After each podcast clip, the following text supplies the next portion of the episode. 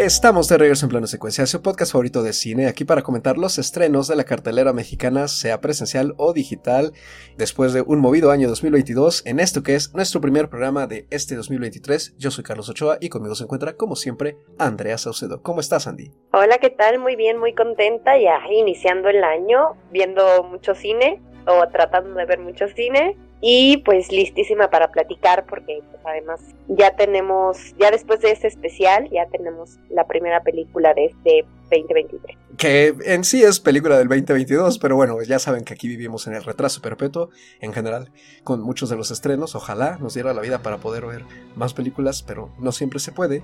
Pero antes de empezar, por supuesto, presentar a Anita Escárcega, que también se encuentra aquí, como siempre, en este panel. ¿Cómo estás, Anita? Hola, muy bien, muy contenta, muy emocionada, con muchas expectativas para el año que nos llega. Y pues contenta también con la película que vimos. Ya sé que, que va a haber un poco de controversia, pero pues ya, ya platicaremos. Y la película es nada más y nada menos que Glass Onion, un misterio de Knives Out, Glass Onion, a Knives Out Mystery del director Ryan Johnson, quien también le escribe, el director que pues es famoso por Looper, que si no me recuerdo se llama Asesino del Futuro, también aquí en tierras latinoamericanas y pues también tiene la fama de haber dirigido pues para algunos perfecta, para otras personas infame, segunda parte de la tercera trilogía de Star Wars, lo que viene siendo el episodio 8, Los Últimos Jedi. Y pues ahora regresa con esta secuela de Knives Out, Entre Navajas y Secretos, que fue un exitazo por allá del 2019, que esta vez llega de la mano de Netflix, con toda su producción detrás recargada en este estudio y cuenta con un elenco muy variopinto que incluye a Janelle Monet, Catherine Hahn, Leslie Odom Jr., Jessica Henwick, Madeline Klein, Kate Hudson en un regreso muy muy esperado para todos sus fans, Dave Bautista, Edward Norton, una aparición especial de Ethan Hawke, otra de Joseph Gordon-Levitt, al menos vocalmente, una más de Hugh Grant y por supuesto protagonizada por Daniel Craig, que repite el papel de detective Benoit Blanc. La película fue estrenada en el pasado Festival de Cine Internacional de Toronto en septiembre de 2022 Tuvo su estreno en Netflix el 23 de diciembre, justo para disfrutar la Navidad en familia. Y no solo eso, fue elegida como una de las 10 mejores películas del año por la National Board Review de Estados Unidos en cuanto a películas estadounidenses. Y pues, eh, rápidamente, Anita, cuéntanos de qué trata eh, la Glass Onion, por favor. Bueno, pues esta película, a pesar de, anunciarse como una secuela de Knives Out, eh, nos trae una historia totalmente independiente. Eh, no, no hay realmente repetición de cast, más que Daniel Craig. Y trata sobre el multimillonario Miles Brun, que invita a cinco amigos a pasar un fin de semana en su isla privada. Un grupo muy variado de, amigos, que es un científico, una política, una diseñadora de moda eh, y una, de, una y los invita a su isla a participar en una especie de juego de asesinato misterioso, como tipo misterio de Agatha Christie. Y bueno, resulta que en esta invitación también se cuela una invitación extra para el detective Benoit Blanc, que pues estará encargado de descifrar los misterios que se vayan desenvolviendo en esta isla. Y pues ya para arrancar, tú eres la que tiene la opinión más positiva de la película en esta ocasión. Entonces cuéntanos a ti qué te pareció de entrada. Ay, pues a mí la verdad me gustó bastante la película. Yo disfruté muchísimo mi visionado. Me pareció una película ligera, divertida, muy fácil de ver, un domingo con la familia. Vaya, tiene, no, no me parece que tenga la gran dificultad, ¿no? O sea, es un misterio tipo Agatha Christie, también como lo fue en su momento Knives Out.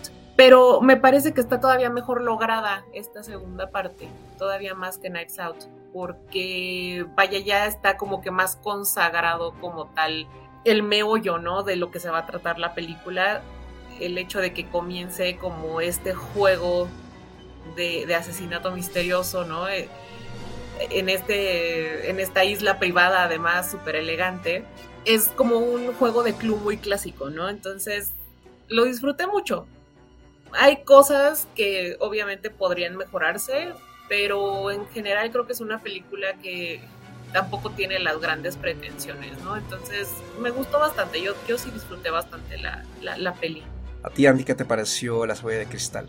A mí también me gustó. Yo también eh, disfruté el visionado. Creo que en este caso, a, a, mí, ¿no? Lo que me pasó es que la primera hora me costó un poquito de trabajo por eh, el humor, ¿no?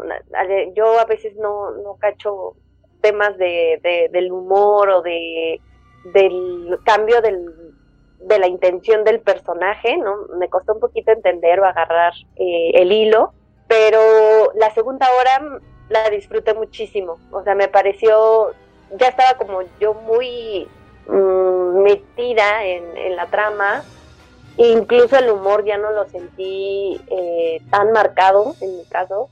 Y creo que algo que mencionó Anita y, que es importante resaltar, sí, sí concuerdo con ella en el que en, en alguna, en, en, el aspecto del logro, en cómo está pues ya consolidado de cierta forma la idea del director para realizar estas películas, creo que en este caso me gusta, a mí me gusta más Knives Out por el ritmo, ¿no? Siento que Knives Out mantiene un ritmo mucho más constante, ¿no? Y te mantiene mucho más eh, interesado. Creo que es la diferencia, ¿no? Que, que en Knives Out desde el inicio ya estás en la resolución del caso y en esta película creo que ahí tarda un poquito en entrar de lleno a la historia, ¿no?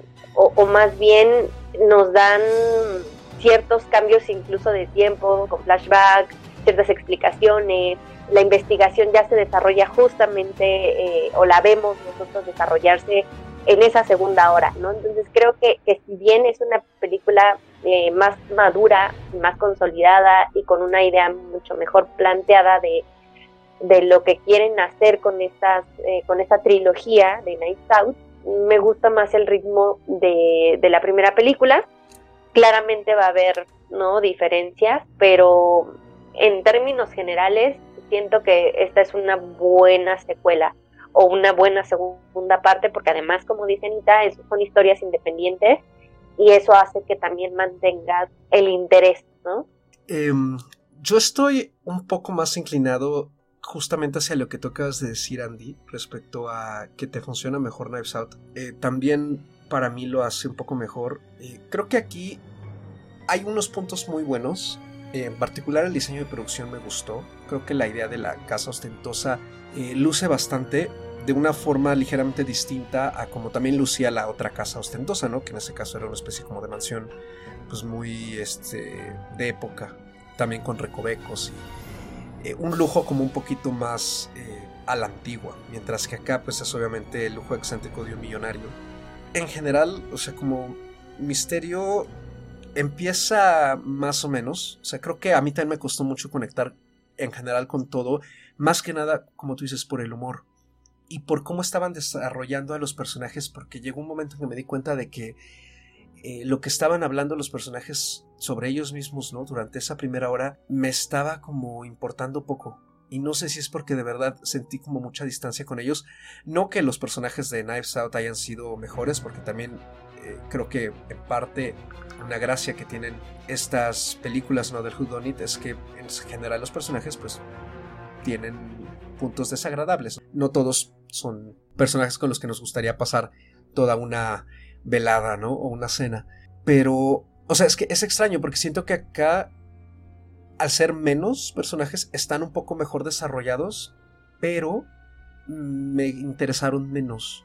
Porque creo que también me costó conectar con todos. Quizá creo que la única con la que consigues conectar es con el personaje de Janelle Monet, que también me pareció que es la única como que está eh, un poco más controlada en su actuación.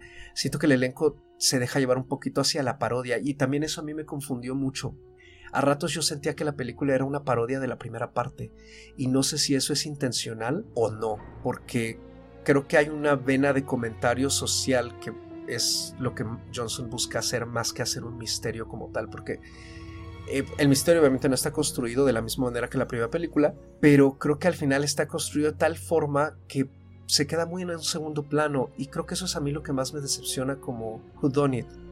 y, no solo me decepciona, sino también siento que es donde más me falla, porque creo que una de las, uno de los puntos más importantes de los Judonitos, de sus más característicos y con los que logra conectar mejor con la audiencia es porque generalmente vamos desentrañando el misterio junto con el detective o la detective. Es una convención que se usa mucho.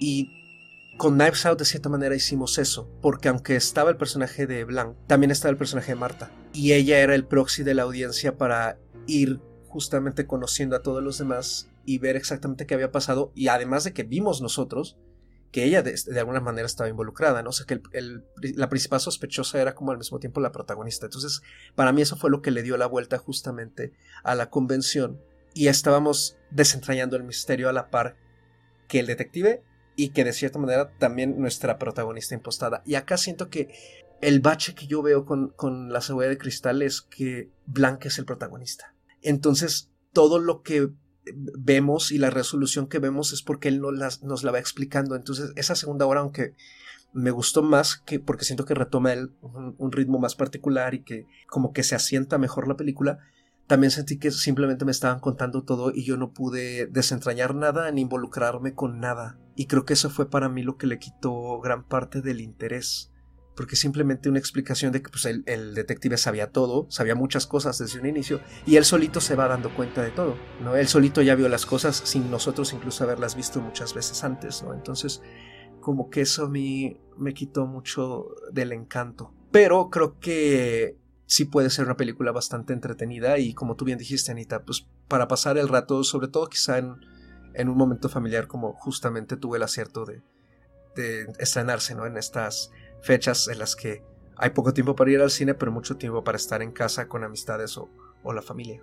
Justo lo, cuando, cuando mencioné que hay cosas que yo le cambiaría o cosas que me gustarían que hubieran sido diferentes, yo me refería justamente a lo mismo, que a mí también me, me pareció que faltó la oportunidad de involucrar a la audiencia en la resolución del crimen parte del chiste de este tipo de, historias, de este tipo de películas, es que uno, ya sea como lector cuando estás leyendo un, libro de este tipo, o como audiencia cuando estás viendo una película de este tipo, pues parte del chiste, si no es que quizás 50% del chiste es que tú también en tu cabeza vas tratando de, unir, ¿no? Los cabos sueltos, de, estar recopilando las pistas, de estar tratando también tú de adivinar quién es el culpable, quién es el asesino. En el caso de Glass Onion rompe totalmente con, con esa fórmula y no estoy tan segura de que funcione al 100%, ¿no? O sea, por un lado, sí me gustó mucho cuando hacen toda esta recopilación, ¿no? De los flashbacks, de todo lo que pasó al, momento en el que llega la hermana, la hermana gemela de Andy con, a buscar a Benoit, a, a Benoit Blanc a, su departamento y, a contarle todo lo que pasó con su hermana y este misterio que le presenta, todo ese flashback me gusta mucho, lo disfruté bastante. Vaya, todo lo que se desencadena, ¿no? Que es todo lo que no vimos, porque como que se repite un poco parte de lo que vimos al inicio de la película, pero ahora sí nos lo dan completo. Disfruté mucho toda esa secuencia. Vaya, no, no ni siquiera llamaré que es una secuencia porque dura bastante. Pero pues es unas por otras, ¿no? O sea, si bien disfruté mucho eso, esa decisión hizo que uno como audiencia no pudiera ser parte de la resolución del misterio. Entonces, a mí ahí en ese detalle es en el que me queda un poco, eh, vaya, la razón por la cual la película no me gustó todavía más. Pero de ahí en fuera me parece que funciona bastante bien. Puedo entender quizás las motivaciones del director de no haberlo hecho de esa manera yo creo que a lo mejor hubiera sido demasiado obvio para alguien ya como audiencia si nos lo hubieran mostrado completo. Hubiera sido quizás demasiado obvio quién fue el asesino, ¿no? Entonces, probablemente por eso es que decidió tomar esa decisión, no sabemos, pero vaya, tampoco quedó totalmente insatisfecha porque a mí sí me gustó mucho ver toda esa parte que no habíamos visto al principio. Y pues sí, justo, o sea, me parece una película que es bastante disfrutable. Tampoco tampoco cuando puse la película en la tele esperaba yo ver la gran obra de autor, ¿no? O sea, sí me parece que es una película sin tantas pretensiones o que no, no espera apelar a un público que, está buscando ver una película súper elevada, súper culta, ¿no? O sea, creo que para, para lo que es, para lo que ofrece como producto, creo que cumple bastante bien. A mí también me funciona eh, el cómo está planteado eh, en ese aspecto, ¿no? Como lo, lo, menciona Anita. Puede a lo mejor no ser lo mejor o no es a lo que estamos acostumbrados, pero de cierta forma funciona y, al menos yo lo justifico. Lo que me molesta un poquito a mí de ese planteamiento es que justo la primera hora en donde ya después sabemos por qué, no porque está esa justificación, el personaje de Daniel Craig me fastidia. y es donde, donde podría yo coincidir con Carlos y creo que los personajes en general están un poco, se sienten exagerados, ¿no? Muy ruidosos, muy eh, gritones expresivos, ¿no? Y el personaje de Daniel Craig entra en, en el mismo, en el mismo mood, ¿no? De, de, los otros personajes, ¿no? Se vuelve un personaje hasta su voz, su, sus expresiones, como que se hace medio tonto de repente, ¿no? Me molesta, pero justamente se entiende porque él se, ya al momento de que nosotros vemos todo este flashback, todo, toda esta justifica, o más bien todo este planteamiento, ¿no? De, cuál es el verdaderamente el misterio que se quiere resolver, que no es este misterio que, que el millonario quiere que, que resuelvan en, eh, como juego, ¿no? Y cambia completamente el personaje, se vuelve también parte narrador, pero comparte esa narración también eh, con el otro personaje se puede decir que sí me funciona, pero eh, lo que me incomoda un poco es que me funciona y lo entiendo ya a la mitad de la película. Sí tiene como ese, eh, pues, ese doble juego que, que, de repente entiendo, ¿no? Porque personas a lo mejor como Carlos, pues no termina de, de gustarle en sí, porque pues esta justificación o, este planteamiento, pues lo vemos a la mitad justamente de, de la película después de que viste una hora de a lo mejor de personajes que no te convencen, de una trama que a lo mejor se puede ver un poco artificial, ¿no? Pero yo siento que mucho de eso sí se justifica y al menos a mí me gusta porque sí noto mucho la diferencia, no solo en el planteamiento, no solo en, el caso en sí, en la historia, sino que siento que busca abordar cosas distintas a las que abordó en la primera película, pero que además se esfuerza porque haya un tema o una crítica o una sátira de fondo.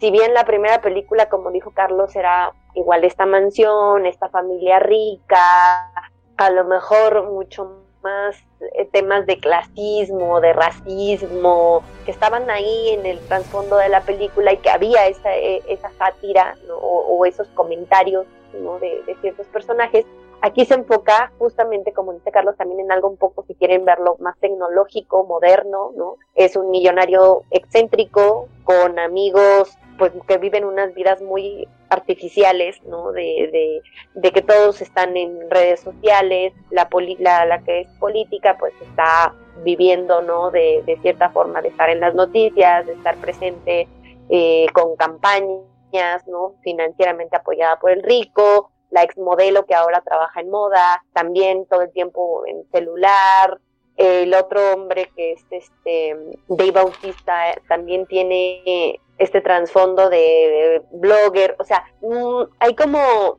una crítica de fondo, ¿no? Y también esos personajes siento que responden a esa misma crítica y a esa sátira. Entonces, si bien yo también soy una persona que me cuesta trabajo cachar cierto humor y entrar, ¿no? Eh, o aceptarlo. Creo que lo justifique mucho entendiéndolo desde la sátira y entendiéndolo desde, desde ese tipo de personajes que sí pueden ser arquetipos, ¿no?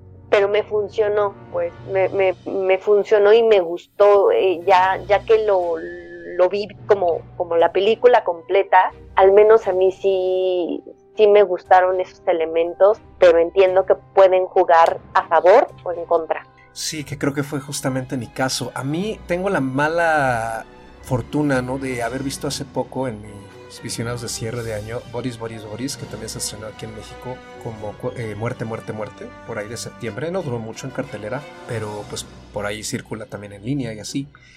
Y también fue bien recibida en general, es una producción muchísimo más pequeña, es indie. Y también trata de darle una vuelta de tuerca muy parecida a lo que presenta Glass Onion al poner eh, en un juego de misterio, ¿no? Así de asesinato, a cinco o seis adolescentes, bueno, adultos jóvenes, que todos pertenecen a una clase social muy alta y todos están también satirizando eh, personalidades eh, de las redes sociales, en particular del mundo de TikTok, ¿no? Y que cada uno representa como ciertos clichés, ¿no? De personalidades en línea, ¿no? del mundo digital. Y creo que Glass Onion hace exactamente lo mismo. Y la verdad es que no, entre las dos películas no veo mucha diferencia en su exploración de eso, porque creo que al final, aunque sí hay una crítica sobre el poder del privilegio, sobre eh, la falsedad que circula en estas personas y en sus relaciones.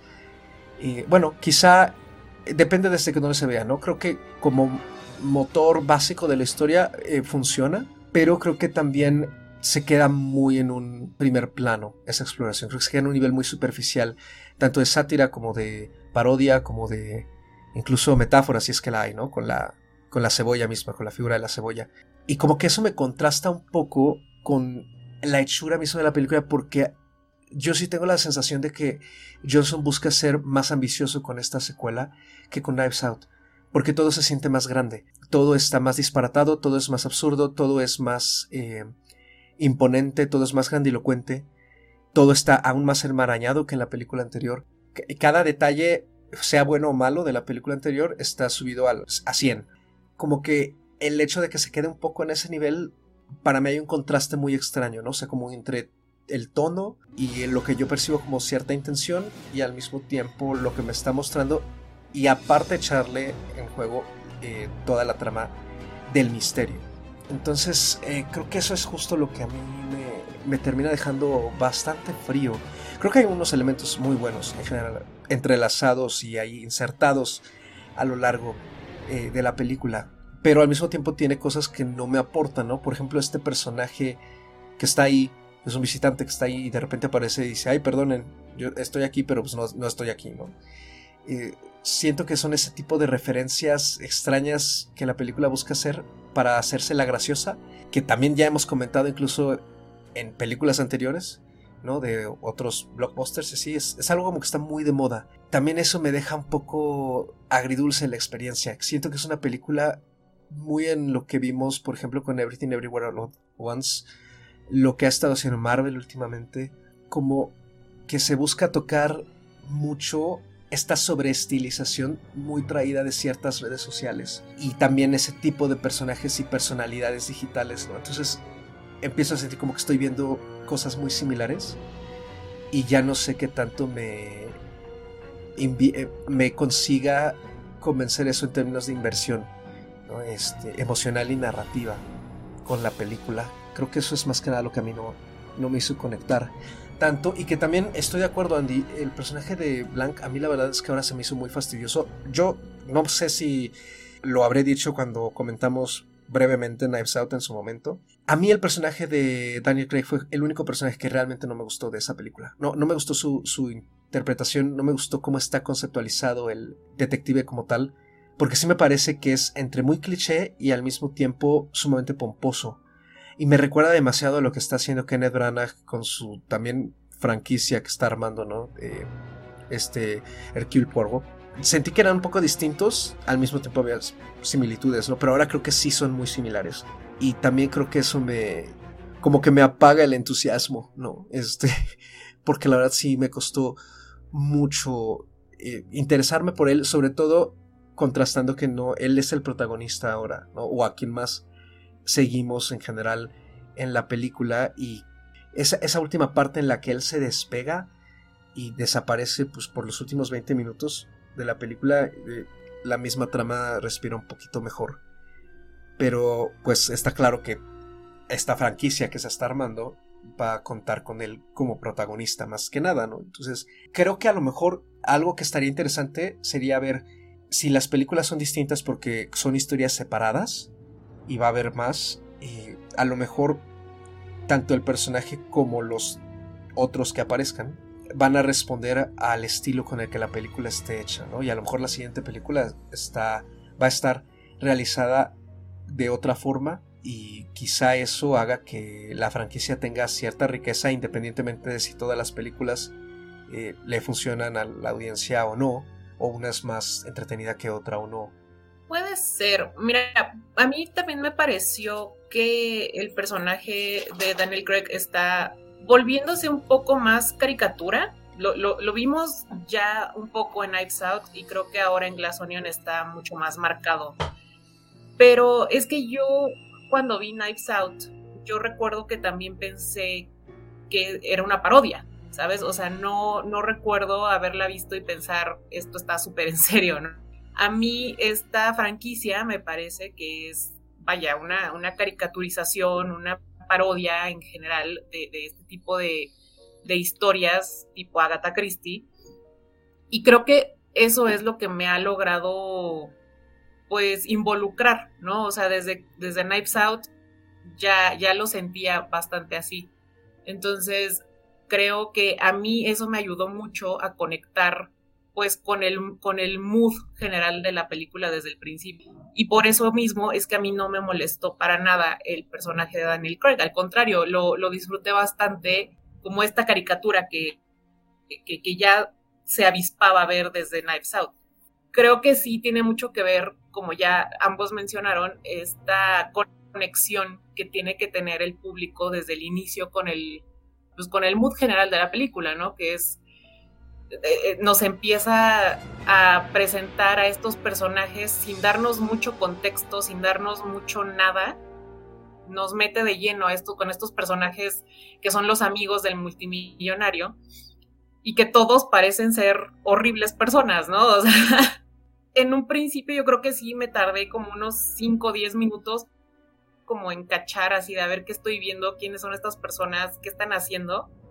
Pero una vez que me lograron como meter, ¿no? Ya de, lleno en, qué es lo que voy a ver, pude conectar perfecto y yo creo que eso fue lo que a mí me ayudó muchísimo a disfrutar tanto la película.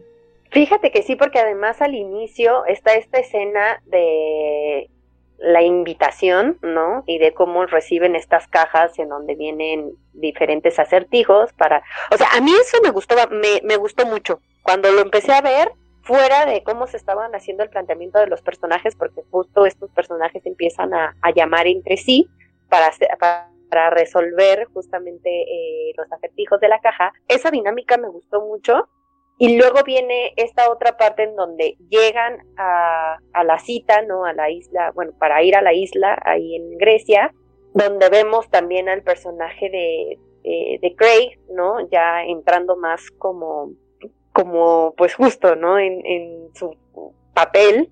Y ahí es donde empiezas a tener que buscar la, o, entender el humor, empiezas a descubrir lo horribles que son estos personajes pero al no tener como todo el contexto, empieza solamente a ver eh, mucho la figura de Daniel Craig, que como dice Carlos, es quien empieza a, tomar el mayor protagonismo, porque estamos viendo todo desde, pues prácticamente desde él. Eso creo que es lo que podría costar un poquito de trabajo, sobre todo a las personas que eh, no son muy fanáticas de, este tipo de humor y a lo mejor si lo vieron en Night Out, toda esta sátira, probablemente eh, esta película igual les podría costar trabajo, considerando que desde mi perspectiva está todo mucho más exagerado. Sí siento que las actuaciones de esa primera película con esta, aunque estemos hablando de una sátira, y aunque el personaje de Daniel Craig, concuerdo con Ana, se vuelve muy caricaturesco desde la primera película, creo que los personajes de esta película sí están mucho, resalta muchísimo más la actuación, ¿no? Y está mucho más exagerada, justo porque quieren hacer mucho énfasis en que son unas personas muy horribles. Exalta mucho justamente ese tipo de expresiones, incluso la relación entre ellos, ¿no? O sea, entre ellos son sarcásticos, entre ellos son veneno, ¿no? y están en una eterna competencia por quedar bien con el rico para que el rico les siga haciendo favores, ¿no? O lo, siga sosteniendo en, pues en, la vida que, que, ellos llevan. Creo que, que, eso es lo que podría costar un poquito. A mí me gusta, ya cuando lo, les digo, ¿no? Ya cuando lo, lo entendí y lo vi de esa forma, me, me, me pareció mucho, mucho más interesante y creo que, que esto nos, nos da una pauta justamente de cómo va a ser al menos esa tercera parte que, que está planteada, ¿no? Con un personaje como Daniel Craig que va a estar en el centro y que va eh, a seguir, ¿no? Con, con esta forma de ver a estos detectives, tratando de alejarlos como de, de ser un Sherlock. No sé si yo lo compararía con, con este inspector o este investigador ¿no? de, estas películas que se están haciendo sobre Agatha Christie.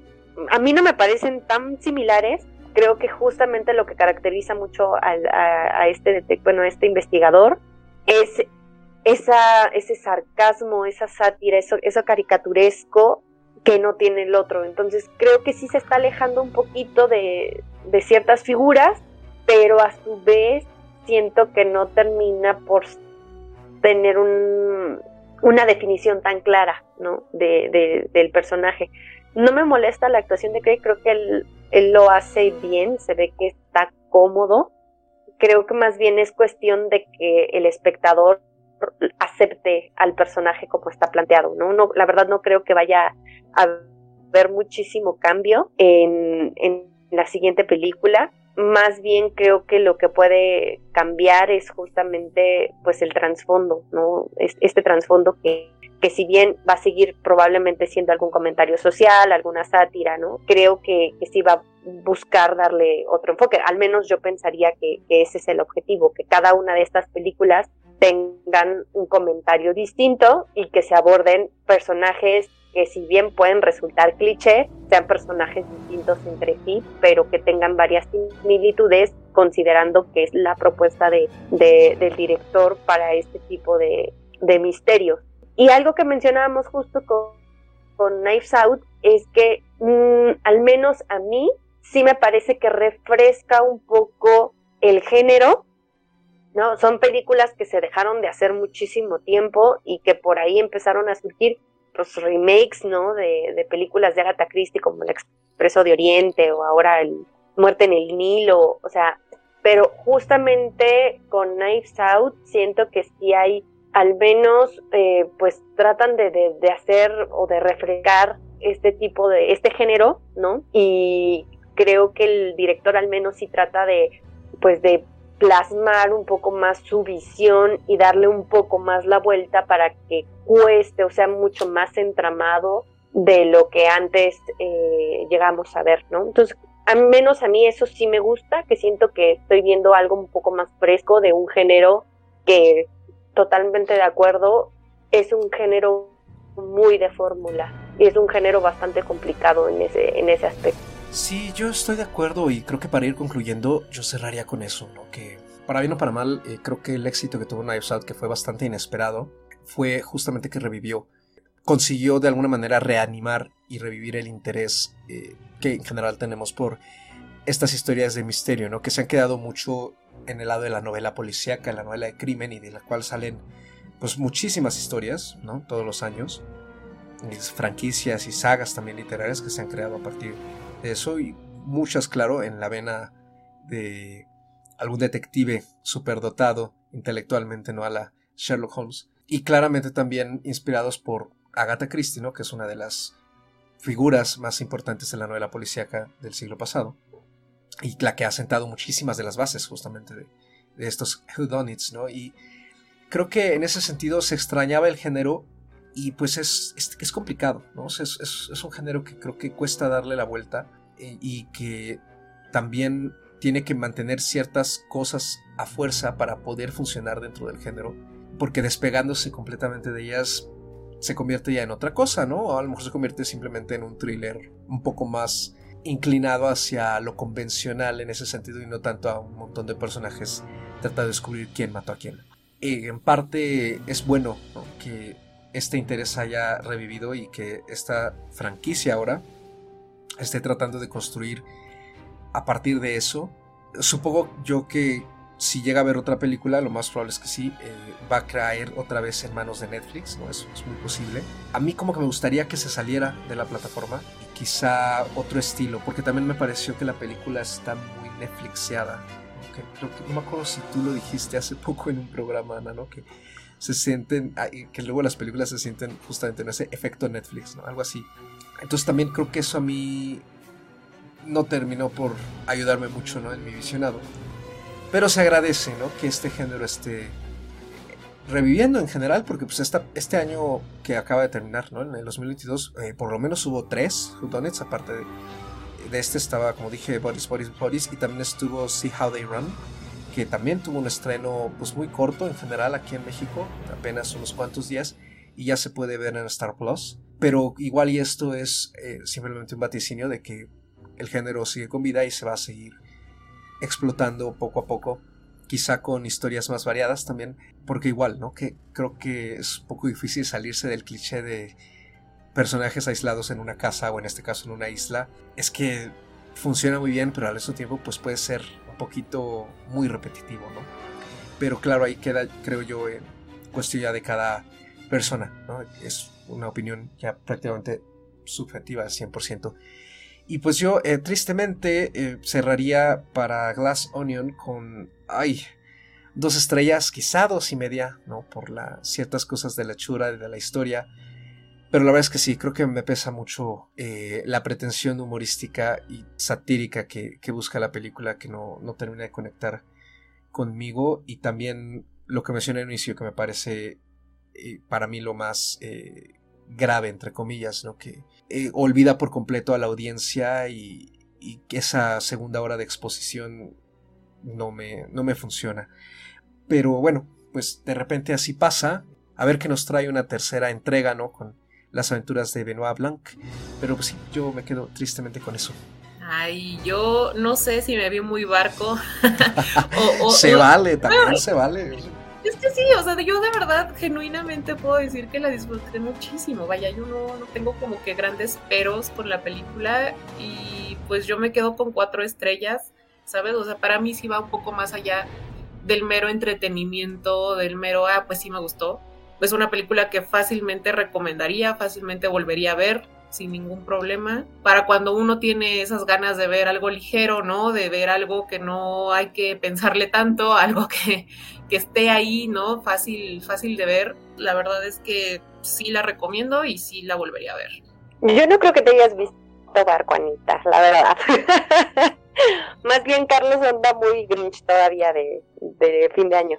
No, eh, yo le puse tres y media a mí también me gustó bastante, la disfruté, me la pasé bien, ¿no? Les digo, ya, ya cuando terminé como de verla toda y de integrar todas las partes y de decir, ah, ok, se justifica, la verdad es que, como dice Anita, difícil, o sea, sí, sí tiene lo que dije, ¿no? Hay cosas que le pueden jugar a favor o en contra, creo que es mucho más también cuestión de gustos, ¿no? Para ciertas cosas, pero eh, yo le pongo las tres y media en concreto justo porque la primera hora me costó un poquito, pero lo que decía yo al inicio, creo que es una cuestión de ritmo, tarda en empezar, por así decirlo.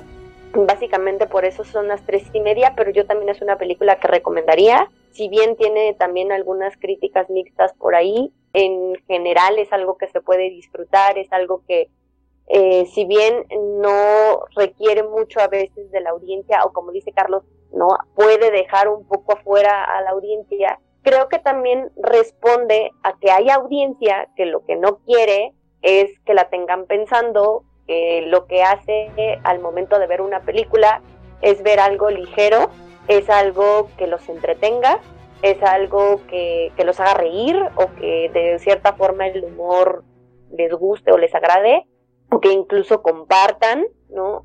Creo que por eso, eh, eh, en, cierto aspecto, sí piensa de, cierta forma la audiencia, aunque se oye raro, ¿no? No piensa, pero sí piensa, creo que en, en el fondo sí sabe a qué audiencia o a qué eh, parte de la audiencia apela, ¿no? Justamente ese aspecto de la película.